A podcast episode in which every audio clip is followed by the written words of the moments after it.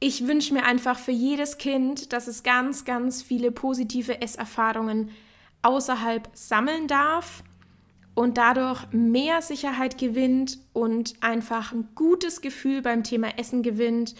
Und ich glaube, wir alle wissen, dass dieses gute Gefühl beim Essen eine Rolle spielt und dass das nicht zu vernachlässigen ist. Weil es kann einem wirklich der Appetit vergehen, obwohl das Essen an sich perfekt gekocht ist. Einfach weil da überhaupt kein gutes Gefühl ist, weil da überhaupt keine gute Beziehung ist zu den Menschen, die mitessen. Herzlich willkommen bei Satte Gespräche, Stillen und Kinderernährung in Beziehung, dem Podcast, wo sich alles darum dreht, wie wir dafür sorgen, dass unsere Kinder eine nachhaltig gesunde Beziehung zum Essen entwickeln. Ich bin Ann-Kathrin, Lokopädin, Ernährungsberaterin für Kinder, Stillberaterin und freue mich, dir Anregungen und Inspirationen zu geben, wie du deinem Kind ein selbstbestimmtes, genussvolles Essenlernen ermöglichen kannst. So schön, dass du da bist und ganz viel Spaß beim Hören der Folge. Oh, ich freue mich auf diese Podcast-Folge. Und zwar, weil sie einfach mal wieder ein bisschen in die Tiefe geht. Bei mir geht es ja meistens in die Tiefe, aber das ist mir einfach so wichtig und das macht mir dann auch mal so Spaß, das vorzubereiten, weil dann wirklich so ein tieferes Verständnis einfach da ist für die Dinge, die passieren, wenn Kinder Essen ablehnen oder herausforderndes Essverhalten zeigen. Und das ist ja einer der Gründe, warum du vielleicht meinen Podcast hörst, abgesehen von den Themen Beikost und ähm, das Thema Stillen. Beides wird heute auch auf jeden Fall mit Thema sein und aufgeführt ähm, werden, weil das Thema Essen mit Kindern einfach bei der Stillbeziehung beginnt. Dann geht es eben über die Beikost hin zum Essen am Familientisch. Und dann kommen wir zu dem wichtigen Thema, um was es heute geht, nämlich das Auswärtsessen. Also wenn man nicht zu Hause ist, wenn Kinder nicht zu Hause essen, was das überhaupt bedeutet und wie man damit gut umgehen kann, wie man sein Kind gut unterstützen kann, dass es ähm, woanders auch gut und sicher essen kann und wie man vor allem mit den ganzen Herausforderungen umgeht, die es eben gibt, wenn man jetzt ein Kind hat, was sehr, sehr wählerisch ist. Ich bin übrigens davon überzeugt, dass auch jeder Erwachsene aus dieser Podcast-Folge was für sich mitnehmen kann, weil ich glaube, du wirst dich in vielen Sachen wiedererkennen oder dir werden Situationen aus deinem Alltag einfallen, die wir alle kennen, auch eben als Erwachsene oder vielleicht sogar aus unserer Jugend. Und ja, das finde ich super, super spannend, dass, dass es uns ja als Erwachsenen eigentlich immer als Erwachsene uns es eigentlich nicht anders geht als Kinder. Und ähm, dass, wenn wir so ein bisschen drüber nachdenken, dann können wir, glaube ich, Kinder auch viel, viel besser verstehen, warum sie sich so oder so verhalten. Also, let's go. Wir starten mit dem Hintergrund. Also, ihr müsst nämlich verstehen, dass ähm, ich ja systemisch arbeite. Und genauso arbeitet meine Lieblingsdozentin Edith Gätchen, ähm, von der ich auch das Konzept, das ich heute eben in Teilen vorstellen werde, habe. Das habe ich jetzt nicht selber erfunden, das ist ihr Konzept. Und Edith Gätchen ist nicht nur Ernährungswissenschaftlerin, sondern auch systemische Paar- und Familientherapeutin. Und ganz kurz nochmal für euch, was bedeutet es, wenn man systemisch arbeitet? Das heißt einfach, dass man den Menschen, den man berät oder begleitet, ähm, also jetzt ich zum Beispiel im Bereich der Essberatung mit Kindern, dass ich da nie die Kinder alleine einfach so sehe mit ihrem herausfordernden Essverhalten, sondern ich sehe die Kinder immer, die ja total eingebunden sind in ein System. Also eingebunden in dem, was einfach außenrum ist. Das heißt, wenn wir verstehen wollen, wie ein Kind ist oder warum ein Kind so ist, wie es ist, dann geht es nur, wenn wir diesen ganzen Kontext mit einbeziehen, wenn wir die Eltern mit einbeziehen, wenn wir den Kindergarten, die Lebenssituation, die Familie, die Geschwister, die Großeltern, einfach so diesen ganzen Alltag einfach mit einbeziehen. Nur dann kann man eigentlich diese Herausforderung oder das Problem, das entstanden ist, so ein bisschen entschlüsseln. Und das hat einfach einen riesen Effekt, wenn man nicht einfach nur dieses Kind im Spotlight hat, sondern eben auch das Umfeld, das ja einfach einen Einfluss und auch Auswirkungen auf das Problem vom Kind hat. Ist ja eigentlich logisch. So, und genauso blickt eben Edith Gätchen systemisch auf die Esssituation. Also auch auf das Thema Auswärtsessen, woanders essen. Und ich stelle euch jetzt mal ähm, die drei Systeme vor, diese drei verschiedenen Systeme vor, die es innerhalb von einer jeden Familie gibt in Bezug auf das Essen. Und diese drei Systeme, die stehen untereinander in Verbindung und zwischen denen gibt es natürlich auch Rückkopplungsprozesse.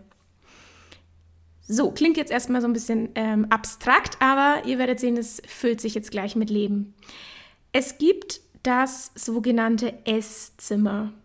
Das ist einfach der Ort, wo eine Mahlzeit stattfindet. Und für das Esszimmer gibt es ganz unterschiedliche Namen zu Hause. Also vielleicht heißt es einfach Esszimmer, weil man ähm, sowas wie ein Esszimmer hat. Oder es ist einfach die Küche. Dann gibt es aber eben auch Sachen wie bei der Oma, beim Opa das ist auch der Name für ein anderes Esszimmer. Oder bei der Lisa zu Hause zum Beispiel, wenn Lisa eine ähm, Kindergartenfreundin oder Schulfreundin ist. Dann gibt es natürlich den Kindergarten oder die Kita. Dann gibt es den Pausenhof. Dann gibt es die Mensa. Und all diese Orte stellen verschiedene Esszimmer dar, beziehungsweise bezeichnet Edith Gätchen das in ihrem, ähm, in ihrem Konzept als verschiedene Esszimmer. So, diese Orte ist eigentlich logisch, dass die sich gewaltig voneinander unterscheiden.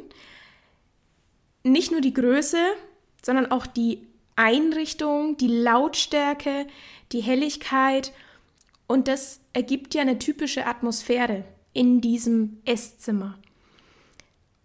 Und außerdem unterscheiden sich die Esszimmer aufgrund der Regeln und Normen, die einfach überall ein bisschen anders sind in Bezug auf das Essen. Und ja, das, es ist sich einfach anders bei Oma und Opa als zu Hause. So, ist eigentlich ganz klar.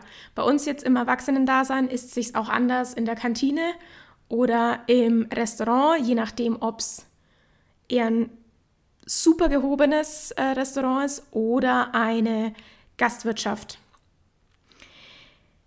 Und da so zwei ähm, Fragen an dich, wo du mal so reflektieren kannst für dich. Wo isst du besonders gerne? Weil die Atmosphäre einfach richtig, richtig schön ist und du dich mega wohl fühlst. Und ich habe ganz kurz überlegt, okay, wo esse ich überhaupt nicht gerne? Oder nur so ein Beispiel, da gibt es natürlich verschiedene Orte. Aber eins ist mir eingefallen, da esse ich nämlich tatsächlich trotzdem häufig, obwohl es mir nicht gefällt. Aber das ist, wenn wenn ich am Gate sitze und auf ähm, das Boarding warte, dann ist es manchmal so, dass ich da noch Sachen esse oder da noch was essen will. Habe ja meistens dann mein eigenes Zeug dabei.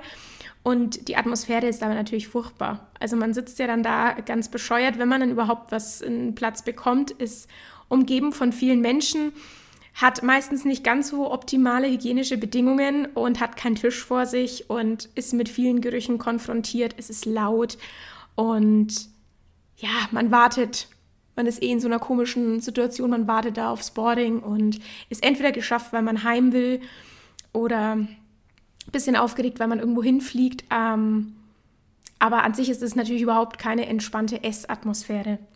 Das kam mir nur so als, als Beispiel. So, so viel zum Thema Esszimmer. Dann gibt es als nächstes den sogenannten Esstisch. Damit ist gemeint das wirklich direkte Umfeld. Also das um dich ist beim Essen. Mit wem sitzt du am Tisch beim Essen? Wer sitzt da neben dir? Und auch wo letztlich, wo sitzt du da ganz genau, ne? Und sitzt du da alleine oder sitzt du da neben deinem besten Freund im Kindergarten, was natürlich cool ist? Wer isst denn alles mit? Also auch zu Hause ist dann die Frage, wer isst alles mit und wer isst alles nicht mit? Wen vermisst man vielleicht eigentlich, weil ein Platz leer ist, weil ein Stuhl leer ist und man ganz genau weiß, eigentlich müsste da jetzt der Papa sitzen oder die Mama sitzen. Auch ähm, zum Thema Esstisch gehört noch, mag man denn überhaupt die Menschen, die mitessen? Und ist man selber zufrieden mit der Sitzordnung? Fühlt man sich an dem Platz, wo man sitzt, wohl? Kommt man selber an alles hin, was da so am Esstisch steht? Also kann man selbstbestimmt essen? Oder sitzt man irgendwo im Eck und kriegt nichts mit? Oder auch manchmal ungünstig, wenn man halt dann irgendwo essen geht in der in einem Restaurant, dass man dann halt eine Tafel hat und irgendjemand sitzt halt dann vielleicht an der Stirnseite und aus irgendwelchen Gründen ist der dann ganz schön weit weg von den, vom Geschehen und versteht zum einen immer nicht genau, ähm, um was es gerade geht ähm, und kommt vielleicht auch ans Essen nicht so gut hin oder so. Oder die unbeliebten Plätze beim Raclette-Essen sind definitiv auch die, wo, wo man nicht an, an, sein, an seine Pfanne hinkommt und an die ganzen Zutaten. Also so viel zum Thema Esstisch. Der spielt auf jeden Fall auch eine Rolle. Und dann gibt es als drittes den sogenannten Essteller. Das ist das, wo das Essen drauf liegt. Und da kann jetzt die, das Esszimmer, also der Ort und auch der Esstisch noch so schön sein. Wenn dir das überhaupt nicht zusagt, wo dein Essen drauf liegt. Oder wenn es dir nicht zusagt, dass da vielleicht Unmengen an Essen drauf liegt und du bekommst schon einen Teller, der so überfüllt ist, dass du dir denkst, ja, super, brauche ich gar nicht anfangen zu essen, schaffe ich halt im Leben nicht. Oder natürlich, wenn dir das Essen nicht zusagt, was drauf liegt, ist auch klar, wenn du es vielleicht nicht kennst, wenn du findest, dass es komisch aussieht, irgendwie, wenn du das Gefühl hast, es ist nicht ganz, ganz durchgegart oder so. Und ja, das ist alles zum Thema Essteller. So, warum erzähle ich das überhaupt? Weil es einfach sein kann, dass deinem Kind das Essen nicht gefällt. Also deinem Kind das nicht zusagt zu essen und es auch keine Freude am Essen hat obwohl die Lebensmittelauswahl an sich eigentlich stimmt und auch die Lebensmittelauswahl in unseren erwachsenen Augen lecker ist und vielleicht gut gekocht ist. Du hast dich mega ins Zeug gelegt, hast dir überlegt, was deinem Kind schmeckt und dein Kind hat keine Lust auf Essen. Und dann muss man einfach für sich so ein bisschen diese drei Aspekte Esszimmer, Esstisch und Essteller im Kopf haben, dass das eine Auswirkung hat. So, du bekommst jetzt Impulse, wie du ein Esszimmer zu einem guten Esszimmer für dein Kind machst. Ja, was macht ein gutes Esszimmer aus? Was macht ein angenehmes Esszimmer aus? Angenehm sind Esszimmer für uns immer dann oder Orte für uns immer dann, wenn wir uns dort zurechtfinden und uns orientieren können und uns auskennen. Wir essen auch meistens lieber da, wo wir schon öfter waren, weil wir einfach genau wissen, ja, wo wir sind, wie es abläuft. Und indem man sich auskennt, ist man auch immer selbstbestimmter. Also kann immer selbstbestimmter handeln, beispielsweise einfach aufstehen und äh, auf Toilette gehen und sich überhaupt mal trauen, auf Toilette zu gehen.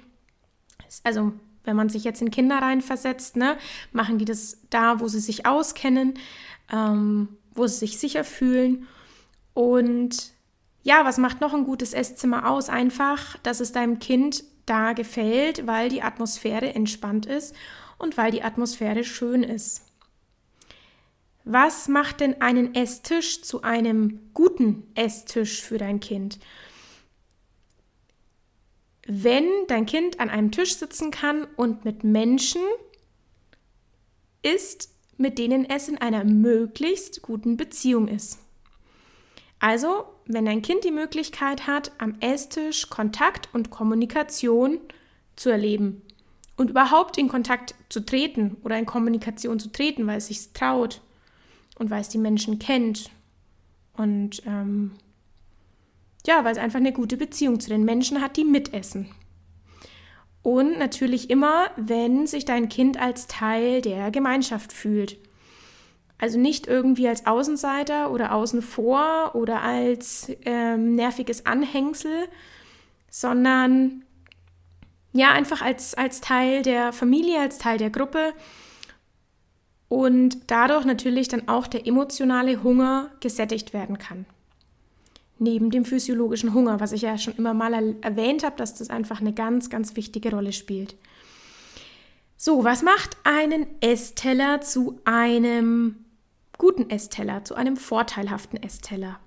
Es ist einfach, also es ist wirklich sim simpel. Wenn das Essen, was da dein Kind vor sich hat, nicht nur körperlich satt macht, sondern wenn dein Kind das Essen auch genießen kann. Und jetzt ist die Frage, okay, wie entsteht denn überhaupt Genuss? Genuss entsteht bei Kindern und auch bei Erwachsenen durch Hunger erstmal und Vorfreude, also Appetit. Dann wieder durch Orientierung, also dass man weiß, was es gleich geben wird.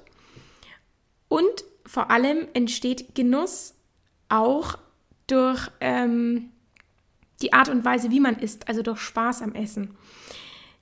Bei den Kindern häufig mit dem Essen, äh, mit den Händen. Macht es ihnen meistens einfach mehr Spaß, gerade im Beikostalter. Oder wenn sie irgendwo mit hinfassen können oder selber mitmachen dürfen oder einen Löffel halten ähm, dürfen, auch wenn es dann natürlich chaotisch wird. Am meisten macht es Kindern Spaß, wenn sie irgendwie selber gut mitessen können.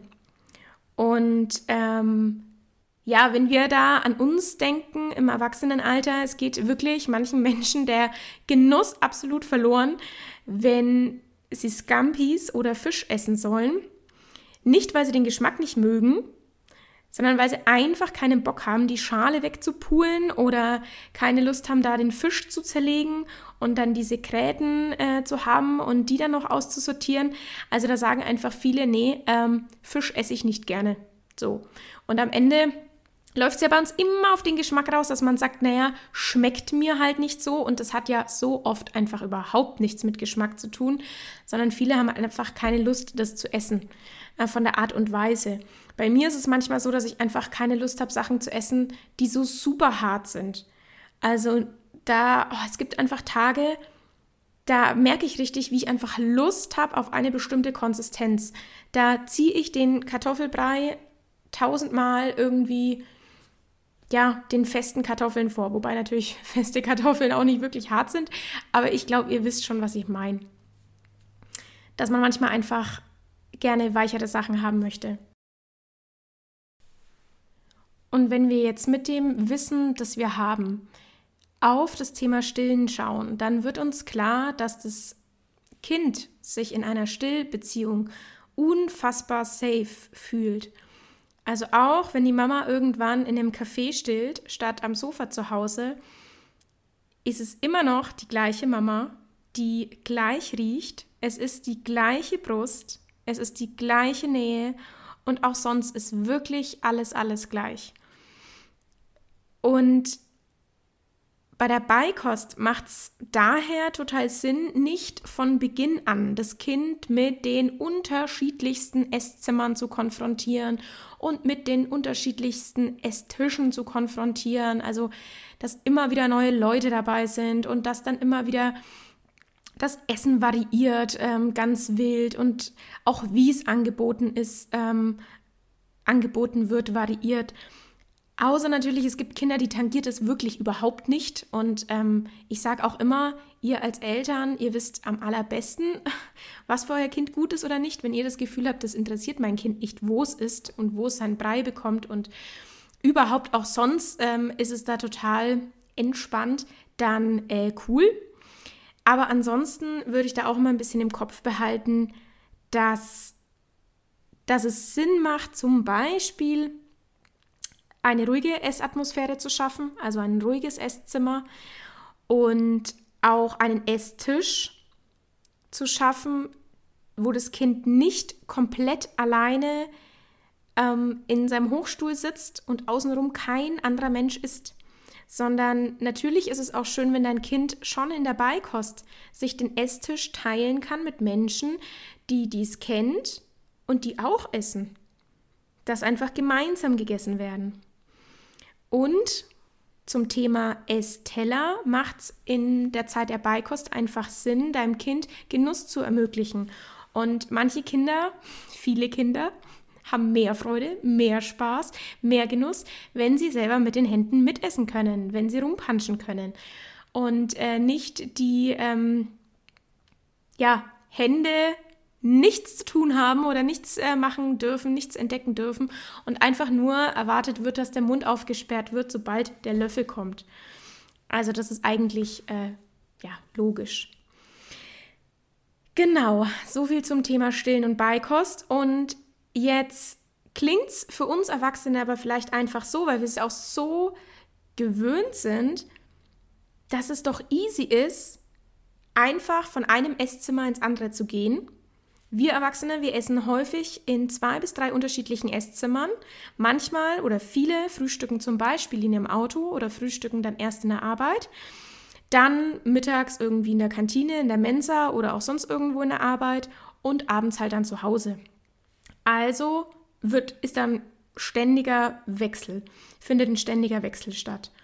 Und außerdem wechselt ja nicht nur das Esszimmer, sondern dann natürlich auch immer der Esstisch, also wer umgibt einen und auch der Essteller. Und es ist wichtig, einfach zu gucken, dass jeder Mensch auch in sich selber drei verschiedene Systeme hat, nämlich einmal ein psychisches System, ein soziales und ein physisches, also ein, was, ein gesundheitliches System. Und die psychische Stabilität und unsere Psychi psychische Reife ermöglichen uns erst ein selbstbestimmtes und selbstsicheres Eintreten in ein neues Esszimmer und ermöglichen uns auch dann da eine gute Orientierung drin zu haben. Also bei Kindern und bei älteren Menschen oder bei Menschen mit Behinderung ist es einfach so, dass die nicht den gleichen Preis für die Eintrittskarte in ein neues Esszimmer zahlen.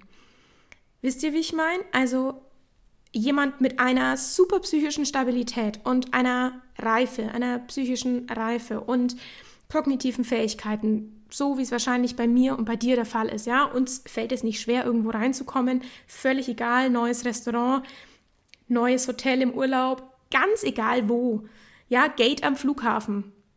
Wir checken es aus, wir schauen uns einmal um, wir überlegen uns, wo wir essen können, wir setzen uns irgendwo hin, wir suchen uns einen Platz, wir essen da, wir können uns orientieren, wir kennen uns aus, fertig.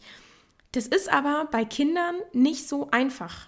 Die können sich nicht von Anfang an in einem neuen Esszimmer orientieren und sich da sicher fühlen und da selbstbestimmt handeln.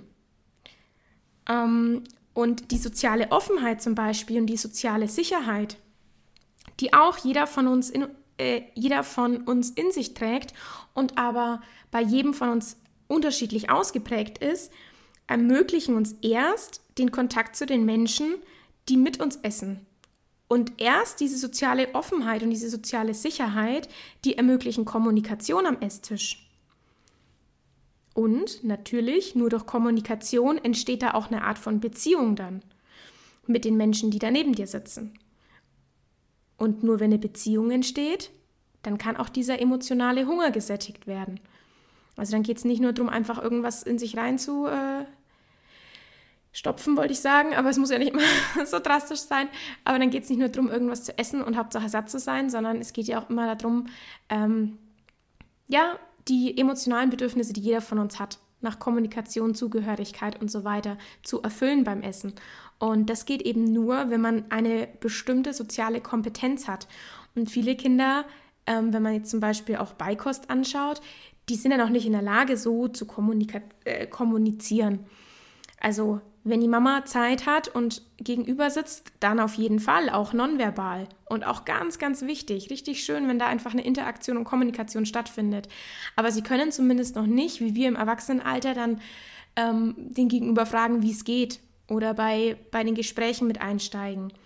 Das sieht man auch häufig, wenn ältere Menschen mit am Esstisch sitzen, die einfach bei den Gesprächen nicht mehr teilnehmen können, weil sie es zum Beispiel nicht mehr gut hören können, verstehen können, um was es geht weil einfach die, ähm, ja, die Hörfähigkeit nicht mehr so gut ist. Und das macht auch einen Unterschied. Für die ist eine Mahlzeit dann nicht so cool wie ähm, für dich oder mich, die wir halt dann, dann auch noch gute Gespräche führen und vom Gegenüber das Neueste erfahren und uns austauschen können. Ja, was ist noch wichtig? Psychische Stabilität und psychische Reife, habe ich schon gesagt, weil das eben selbstbestimmtes und selbstsicheres Eintreten in ein neues Esszimmer ermöglichen. Außerdem soziale Offenheit und soziale Sicherheit, weil das eben die Kommunikation am Esstisch erst ermöglicht. Und als letztes natürlich physische Gesundheit ist auch wichtig, dass wir Hunger haben, dass wir Appetit haben, dass wir überhaupt was essen wollen in dieser Esssituation. Also das heißt, jetzt seht ihr mal, wie komplex diese Systeme sind, ja. Du hast einmal die, diese drei Sachen Esszimmer, Esstisch, Essteller. Und dann hat jeder Mensch von uns auch noch diese ganzen Sachen psychische Kompetenz, soziale Kompetenz, physische Gesundheit. Und das ist auch nochmal komplett unterschiedlich. Und all das steht in Wechselwirkung, all das steht in einer Art von Verbindung. Und was passiert jetzt mit Kindern, die eigentlich noch Begleitung beim Essen benötigen? Das Eintreten in ein neues Esszimmer und das Setzen an jeden neuen Esstisch und jedes Essen von dem neuen Essteller ist gegebenenfalls eine Herausforderung. Also die Eintrittskarten, so habe ich es ja gerade schon formuliert, in neues Esszimmer. Diese Eintrittskarte hat manchmal einen super hohen Preis. Für unsere Kinder, die einfach diesen Preis in diesem Esskontext noch nicht bezahlen können. Und wenn du möchtest, dass dein Kind jetzt auswärts, also woanders, gut ist, braucht es Orientierung und braucht es Sicherheit für dein Kind. Das sind einfach zwei psychische Grundbedürfnisse. Und es kann sein, dass sich dein Kind in der Atmosphäre an sich wohlfühlt, also im Esszimmer wohlfühlt, aber das Verständnis für das besondere Essverhalten deines Kindes von den Menschen, die mitessen, fehlt ich glaube, das kennen, ja, das kennen wirklich sehr, sehr, sehr viele Eltern, dass man in einer Esssituation ist mit seinem eigenen Kind, man ist vielleicht selbst zufrieden mit dem Essverhalten des eigenen Kindes und das Umfeld reagiert aber auf das, wie dein Kind ist und auf das, was dein Kind ist. So.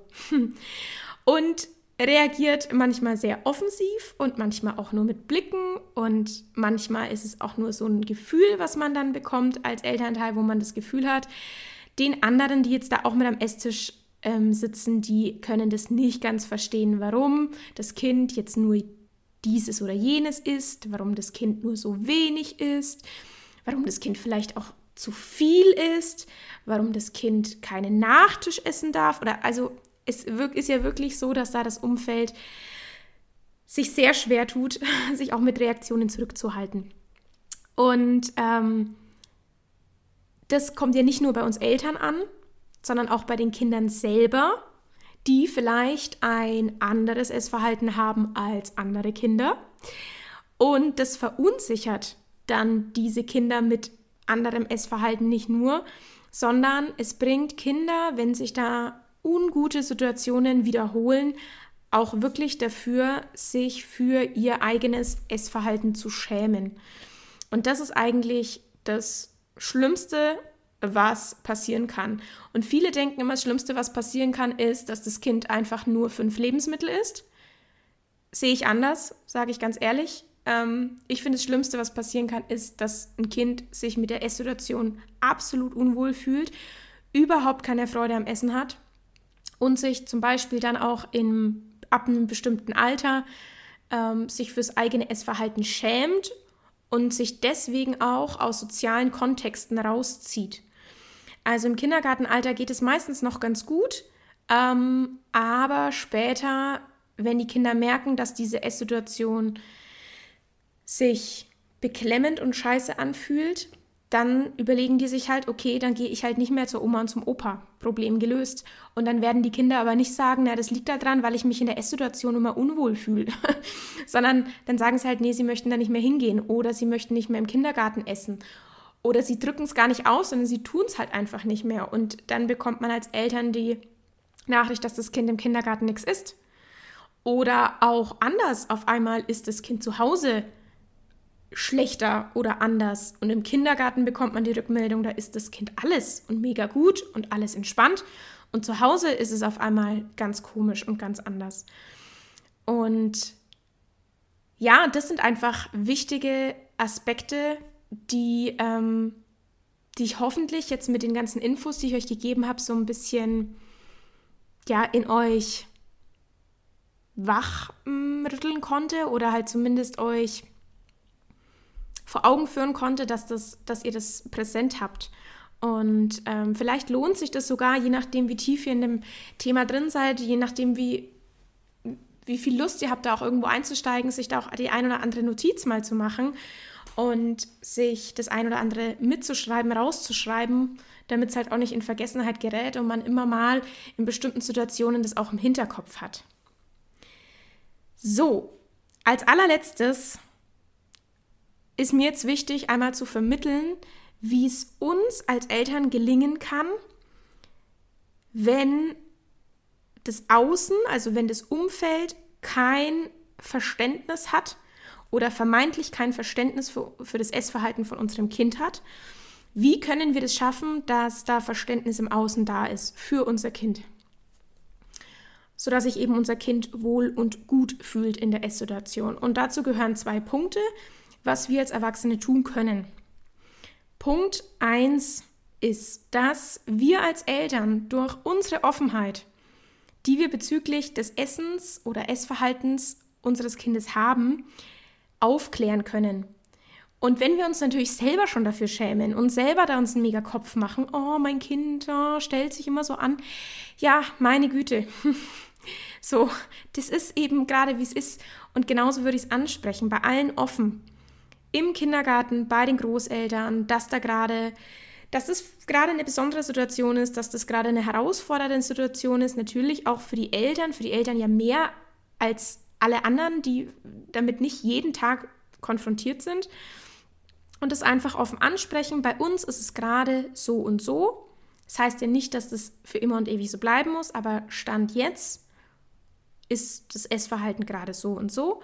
Dass man zum Beispiel auch die Eltern der Freunde des eigenen Kindes dann aufklärt und Bescheid sagt und sagt, pass auf, wenn heute Nachmittag mein Kind zu euch kommt und es geht ums Mittagessen, wir haben so die ein oder andere Herausforderung, vielleicht kannst du da irgendwie drauf eingehen oder ähm, können wir gemeinsam kurz überlegen, wie wir das lösen können, sodass mein Kind sich bei euch dann sicher fühlt in dieser Esssituation.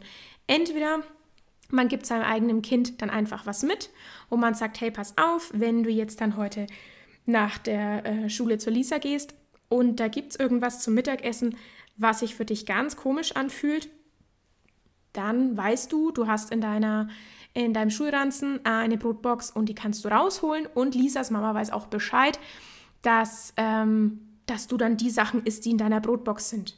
Oder du besprichst eben mit Lisas Mama, dass es halt irgendwas gibt, was das Kind vielleicht essen kann. Und wenn es die Nudeln ohne Soße sind, ist ja, ist ja völlig egal. Und da einfach offen damit um, umgehen und tatsächlich den Kontakt auch suchen. Weil dadurch hat es dein Kind natürlich tausendmal leichter und geht auch gerne wieder zur Lisa nach der Schule. Und ist da nicht mit so einer, ja, ganz blöden Esssituation konfrontiert. Ähm, genauso betrifft es natürlich auch Lehrer und Lehrerinnen oder Erzieher und Erzieherinnen, dass man da ähm, ganz offen und ehrlich ist und sagt, wie gerade Stand der Dinge ist. Und da sage ich auch immer, es gibt auch Kinder, die Allergien haben. Und es gibt auch Kinder, die ähm, aufgrund von Erkrankungen besonders essen oder essen müssen. Und ja, so ist es halt manchmal auch bei herausforderndem Essverhalten, bei sehr wählerischem Essverhalten. Auch das ist, finde ich, nichts, wo man sich so verstecken muss. Und dann vielleicht auch sogar noch mit solchen Gedanken äh, rangeht, dass man sagt, naja, wenn mein Kind im Schullandheim ist, dann muss es halt das essen, was es gibt. Werd man mal sehen. Sieht's mal, dass es nicht immer hier sich alles aussuchen kann. Wo ich mir denke, ja, um was geht's jetzt? Geht's jetzt darum, dass mein Kind irgendwie da unter Druck irgendwelche Sachen essen muss im Schullandheim? Ist eh schon super herausfordernd das erste Mal. Weg von zu Hause, so vierte Klasse, Schullandheim, woanders schlafen, mit anderen Kindern. Finde ich persönlich Stress genug. Oder kann ich meinem Kind einfach ermöglichen, da eine gute Zeit zu haben und mit den Lehrkräften sprechen, was es für Möglichkeiten gibt, meinem Kind vielleicht auch da irgendwie Sachen mitgeben, die können ja dann vielleicht dort in den Kühlschrank gelagert werden. Wie auch immer. Also ja, das muss dann jeder für sich selber entscheiden. Wenn es bei mir in der Beratung immer zu den Themen Druck kommt, dann gehe ich immer, lenke ich immer wieder den Blick auf Richtung Sicherheit, auf Richtung Unterstützung des Kindes und weg von diesem Essensdruck, weil der einfach nachhaltig überhaupt keinen, also überhaupt nicht erfolgsversprechend ist. Das ist einfach so. Punkt zwei, wie kann noch Verständnis in der Esssituation entstehen ähm, von den anderen, die da irgendwie mit beteiligt sind, indem wir einfach unser Kind stärken, zu seinem Essverhalten zu stehen und einfach mit dem eigenen Kind besprechen, warum vielleicht die Zunge oder der Mund noch nicht so mutig sind wie die Zunge und der Mund von anderen Kindern. Und auch einfach zu besprechen, dass jedes Kind andere Dinge gut kann und dass das eine Kind gut im Turnen ist und das andere ähm, alles ist, jedes Lebensmittel, was es gibt und da überhaupt keine Angst hat und dass es vielleicht aber jetzt gerade bei ähm, beim eigenen Kind so ist und es ihm auch einfach sagen, dass da gerade Zunge und Mund nur ganz bestimmte Sachen mögen und dass es wichtig ist, dass das Kind es auch anderen einfach erklärt. Und dass es eigentlich nichts essen muss, nicht nur eigentlich, es muss nichts essen, was sich nicht gut anfühlt. Und wenn dann nichts dabei ist, im Kindergarten oder in der Schule, in der Mensa oder bei Freunden oder auf Kindergeburtstagen, dann statte ich dich mit was aus, was du essen kannst, was sich für dich gut und vertraut anfühlt. Kurz gesagt, du unterstützt dein Kind, dass es sich in einem ungewohnten Umfeld, wo es eh mit vielen Blicken und vielen Fragen anderer konfrontiert ist, trotzdem sich traut zu essen. Und genau das ist es, was am Ende zählt, dass dein Kind sich traut, woanders zu essen und das möglichst lange, lange, lange, lange. Ansonsten kann es eben passieren, dass ein Kind sich mit zunehmendem Alter aus sozialen Kontexten zieht, habe ich vorhin schon mal gesagt, wo es irgendwie von vor anderen essen muss, weil es einfach gelernt hat, dass sich diese Situation scheiße anfühlt, mal gerade rausgesagt. Und warum fühlt sich's blöd an? Weil es irgendwie dazu führt, dass ich mich schämen muss. Ich schäme mich, dass ich nicht das gleiche essen kann wie die anderen. Ich schäme mich, dass ich immer die mit der Extrawurst bin. Ich schäme mich vielleicht, weil ich immer meine eigenen Sachen dabei habe, die die anderen dann am Ende sogar noch komisch finden. Es fühlt sich blöd an, dass irgendwie keiner mit mir teilen will. Und es fühlt sich blöd an, dass mir keiner was anbietet und auch meine Sachen keiner haben will. Das sind ja alles keine, keine schönen Situationen, wo sich ein Kind freiwillig dem aussetzt. Und wenn du jetzt dein Kind mit einer ausreichenden Portion Sicherheit ausstattest, wenn es um das Thema Essen in anderen Orten geht, ist einfach die Basis da, dass sich dein Kind da auch traut, mit anderen zu essen und auch vielleicht traut, sogar wirklich dann die Sachen zu essen, die es vor Ort gibt. Im Zweifelsfall, wäre nämlich dein Kind vielleicht ausgestattet mit einem Backup, also mit einer Brotbox, wo es sichere Lebensmittel dabei hat, verstaut im Rucksack und wüsste, okay, im Worst Case könnte ich da zu meinem Backup greifen und im Worst Case hätte ich was dabei und könnte essen. Und schon allein so ein Backup zu haben, fühlt sich einfach sicher an und das kennen wir Erwachsene auch, dass es sich immer gut anfühlt, ausgestattet zu sein und wenn man dann die Sachen nicht braucht, ist ja umso besser.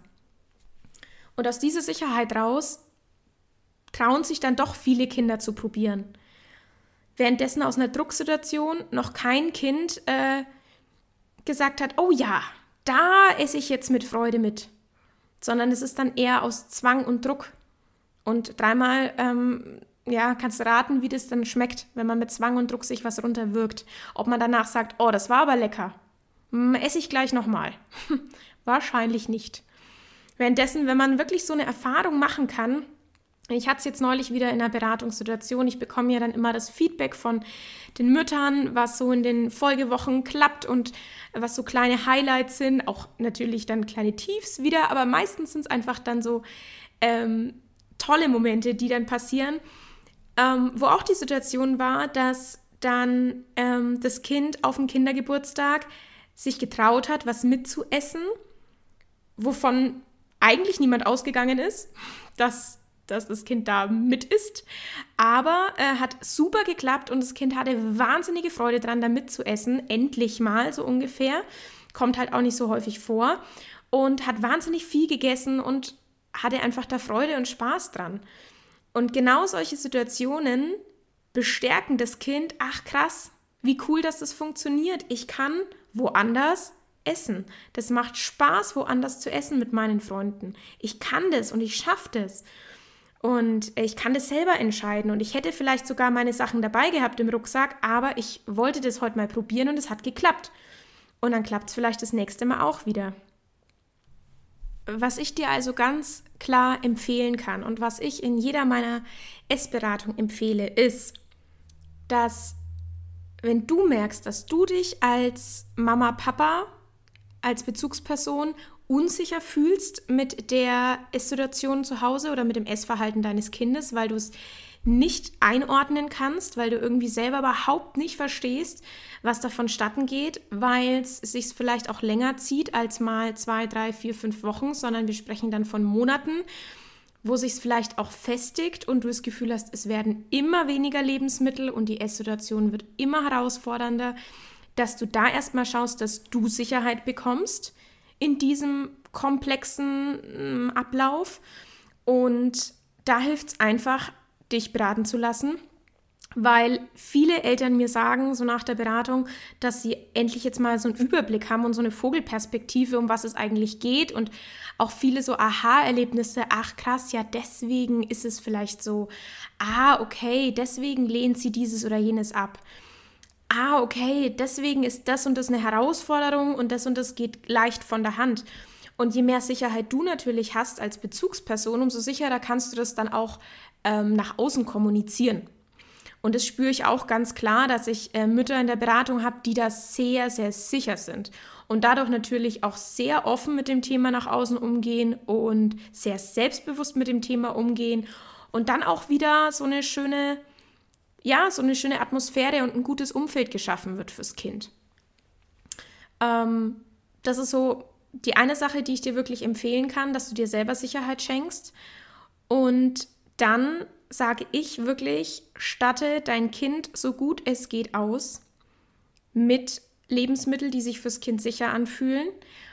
Und dafür ist auch wieder eine Beratung da, dass du dann sagst, ja super, ich kann, dann müsste ich aber ja jeden Tag dreimal die gleichen Sachen mitgeben und mein Kind ist absolut unterversorgt. Dafür ist eine Beratung da, dass man sich dieses Thema Unterversorgung oder Sorge um die Nährstoffe äh, genau anschaut und das aufschlüsselt und ähm, dann vielleicht an der einen oder anderen Schraube noch drehen kann.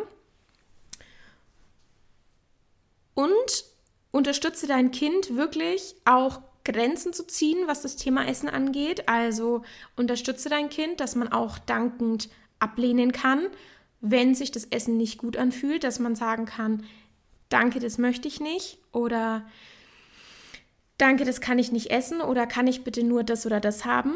Also da einfach für sich irgendwo auch einzustehen. Und dazu braucht es echt eine Menge Selbstsicherheit. Das kennen wir alle, wir Erwachsenen, dass es manchmal schwer ist, Sachen abzulehnen, die man eigentlich nicht haben will. Und diese, diese Selbstsicherheit und dieses Standing braucht es, dass das Kind sagt, ja, so ist es bei mir eben gerade. So esse ich gerade und auch irgendwie dieses Wissen hat, dass es mich nicht zu einem besseren oder schlechteren Menschen macht, dass ich anders esse als andere. Und was braucht es für Selbstsicherheit? Für Selbstsicherheit braucht es immer Selbstbewusstsein. Das bedeutet, ganz genau Bescheid zu wissen über das, was man tut und warum man es tut. Also ein Beispiel kann ich euch echt dafür nennen. Es gab ja Phasen, in denen ich mich sehr, sehr, sehr speziell ernährt habe.